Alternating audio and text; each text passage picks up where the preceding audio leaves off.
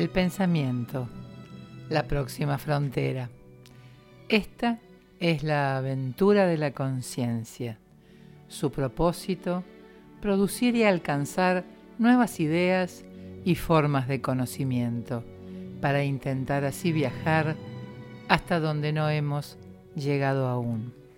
Estimado audionauta, soy María Alejandra y es mi intención continuar desarrollando hoy algunos conceptos enunciados en nuestro encuentro anterior. Cuando hablamos sobre vocabulario, elocuencia y oratoria, mencionamos que la habilidad de hablar con fluidez y eficacia era casi un arte, una virtud. Por eso es que hoy quiero profundizar este concepto, el de virtud. Y como es mi costumbre, comenzaré por exponer algunas de las definiciones del término. Se denomina virtud a la disposición constante del ánimo hacia la producción de acciones que tienden al bien, hacia la producción de acciones con una finalidad superior, trascendente. Virtud es el desarrollo constante de una fuerza interior que permanece y resiste a cualquier otra fuerza contraria. La virtud es la fuerza continua para cumplir voluntariamente con lo bueno, con el bien, ya que el bien es el objeto final de la misma. Son tantas las definiciones del término como autores podamos encontrar, pero elegí estas porque me parecieron las más claras y las más hermosas. En primer lugar, dice disposición de ánimo. Disposición. O sea, parece que hay que disponer al ánimo, hay que disponerse a realizar determinada actividad o conducta. Hay que preparar al ánimo, orientarlo, ejercitarlo hacia determinada conducta, hacia un predeterminado fin, tendiente a alcanzar un resultado superador, la virtud. Luego, señala que esta disposición debe ser constante. O sea, parece que no basta un solo acto, una sola actitud, para que una conducta se vuelva hábito, se vuelva virtud, sino que hay que perseverar en ella, volverla constante, convertirla en un hábito, en un modo especial de proceder que se fija a través del tiempo con la repetición de actos semejantes. Es la forma de conducirse en una práctica de manera tal que, al volverla o al convertirla en un ejercicio, esta práctica adquiere consistencia, método, estilo. Parece que no solo pueden ejercitarse el cuerpo, los músculos y determinadas habilidades deportivas, también podemos ejercitar nuestro mundo interior, preparándolo hacia lo bueno, hacia lo constructivo, hacia el bien. Excelente. Bueno, continuemos. También dice que la virtud o esta forma de comportamiento permanece y resiste a cualquier otra fuerza contraria.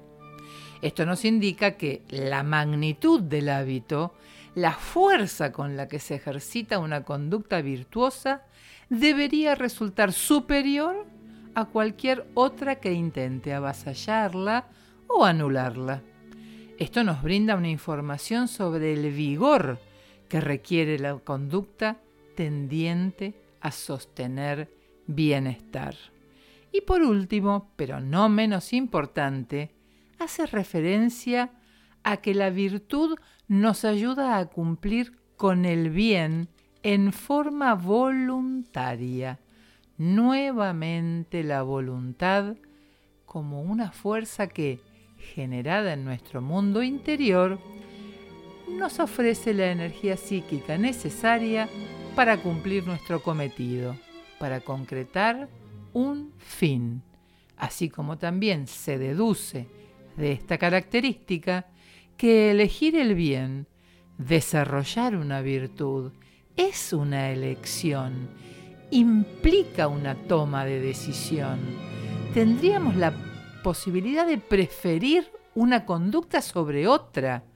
Podríamos preferir aquella conducta que nos acerque al bien o, dicho en otros términos, podemos elegir aquella conducta que nos permita evitar o alejarnos del daño, del mal. Pero bueno, avancemos despacio porque las turbulencias apremian. Hemos mencionado a las virtudes, la toma de decisiones, a la voluntad, a la constancia. Eh, intentemos ordenar un poco todo esto porque de lo contrario parece volverse imposible. A ver, una vez definido el concepto de virtud, podemos intentar enumerar algunas. Para ello quisiera realizar una primera diferencia o clasificación entre aquellas que son alcanzables, practicables o ejercitables y aquellas otras que no pueden alcanzarse o abarcarse plenamente por la extensión del concepto que enuncian. Por ejemplo, dentro de estas últimas podríamos ubicar a la libertad, la verdad, la felicidad, la belleza, la justicia, la sabiduría, impresionan como sustancias del orden de lo absoluto y por lo tanto imposibles de abarcar. Se puede decir de ellas que siendo ideales, nuestro comportamiento debería tender o inclinarse hacia ellas, sin lograr alcanzarlas o abarcarlas por completo. Eh, un poeta diría que son como el horizonte, por más que apresuremos el paso, siempre se nos alejará. Pero ya ha quedado más que claro que no soy poeta, soy médica. Dentro de las virtudes alcanzables podemos mencionar la lealtad, la prudencia, la bondad, la templanza, la paciencia, la piedad, el coraje, la fortaleza, la honestidad, para mencionar y comenzar por algunas. Y dentro de las que hemos mencionado, quisiera comenzar por la templanza.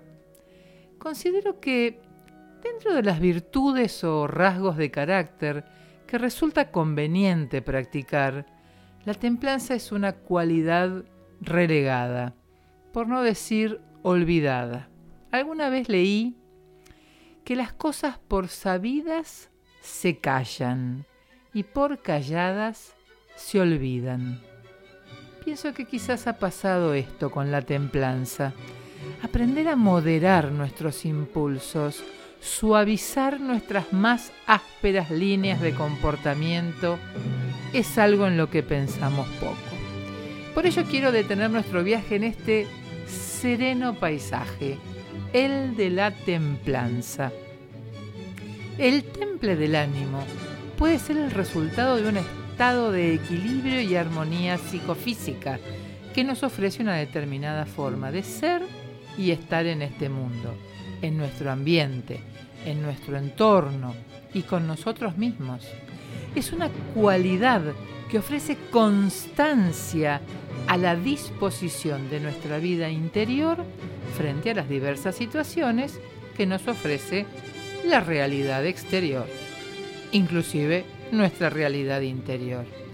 En el episodio anterior mencionamos la paleta de pintor y su variedad de colores, realizando una equivalencia con el diccionario y la variedad de palabras que éste nos ofrece. Bueno, asimismo, la templanza ofrecería una gama de tonalidades a nuestra personalidad, desde la cual, aun con cambios, contrastes y matices, podríamos responder a los múltiples estímulos que recibimos continuamente sin excedernos, sin salirnos de estas tonalidades que brindan amabilidad, delicadeza, ternura y gentileza a nuestros dichos y reacciones cotidianas. O sea, la templanza no es sinónimo de debilidad o de flojera, al contrario, brinda consistencia y armonía a los argumentos más profundos y difíciles, ofreciéndoles la oportunidad de ser expuestos con más claridad y convicción.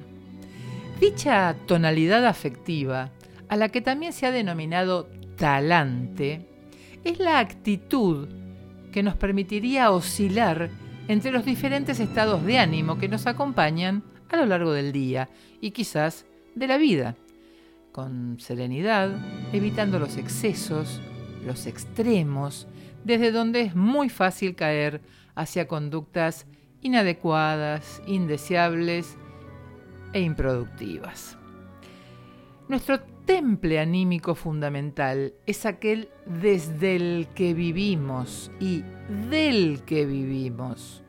Es el que, más allá de los humores pasajeros, impronta, nos da carácter, es el sello, la marca de nuestro comportamiento, lo que en biología se denomina tono vital o temperamento. Psicológicamente puesto en práctica o vivido, es el talante es el modo en que solemos enfrentar la realidad. Hace a nuestra identidad. El temple, el talante, sería el modo personal a través del cual despliego mi conducta, mi quehacer hacia lo bueno, hacia el bien. Es algo que, aunque constante y permanente, se construye y modifica a lo largo de mi historia personal y las vivencias y experiencias que atravieso y me modifican o a las que debo adaptarme. El cultivo, la práctica de esta virtud es lo que me permite afirmar o les permite afirmar a aquellos que me conocen y que saben de mí alocuciones como no, no, no, no, no. Fulano jamás haría tal cosa o fulano jamás reaccionaría así, o si fulano reaccionó así es porque debe haber ocurrido algo muy grave, algo muy intenso, muy fuera de lo habitual. Parece que la templanza brinda a mi forma de ser en el mundo una línea de continuidad, un estilo, una impronta. Sin lugar a dudas, esto hace a mi identidad es esencial para las relaciones humanas y para el orden social, para la convivencia y el entendimiento. Es un ejercicio cotidiano y permanente que no solo nace en nuestro interior, sino que se forja en el ejemplo cotidiano y permanente de aquellos que nos rodean. Las virtudes, las conductas superadoras que tienden al bien, que tienden a lo bueno, se copian, quizás hasta se contagien. Qué bueno resultaría. Una pandemia de templanza, una epidemia de buena voluntad, de buen ánimo, de moderación, de sensatez, de mesura o de buen talante. Comprendo con toda claridad que hablar de virtudes en este momento del mundo y en medio de una pandemia puede resultar desde estúpido hasta utópico pasando por todos los estados intermedios que a ustedes se les puedan ocurrir. Pero es de mi entender y característico de mi proceder, en horas asiagas y de desesperanza, ejercitar el pensamiento para adaptarme a la realidad y resultar de utilidad hacia mi persona y hacia mi prójimo. Sé que no es la primera vez que la humanidad atraviesa tiempos difíciles y también sé que esta no será la última vez. Los libros de historia, de filosofía, abundan en ejemplos desde épocas remotas. Por ello me intereso y apasiono en realizar este tipo de comunicaciones, porque adhiero al principio de que analizando, reflexionando y pensando, tomaremos las mejores decisiones y conoceremos cada día más en profundidad nuestros sentimientos. Todos nos enfrentamos a lo largo de nuestras vidas con problemas difíciles, situaciones peligrosas y encrucijadas griegas. Y sin embargo, la mayoría de nosotros continuamos intentando construir un mundo mejor concentrándonos en nuestro trabajo, nuestra familia, nuestros amigos y vecinos, nuestra profesión, con la esperanza de que las generaciones venideras puedan entender un poco más. Estimado audionauta, hasta aquí hemos realizado una sencilla descripción acerca de la templanza. El martes próximo continuaremos recorrido observando el paisaje de alguna otra virtud. Me despido hasta cada momento.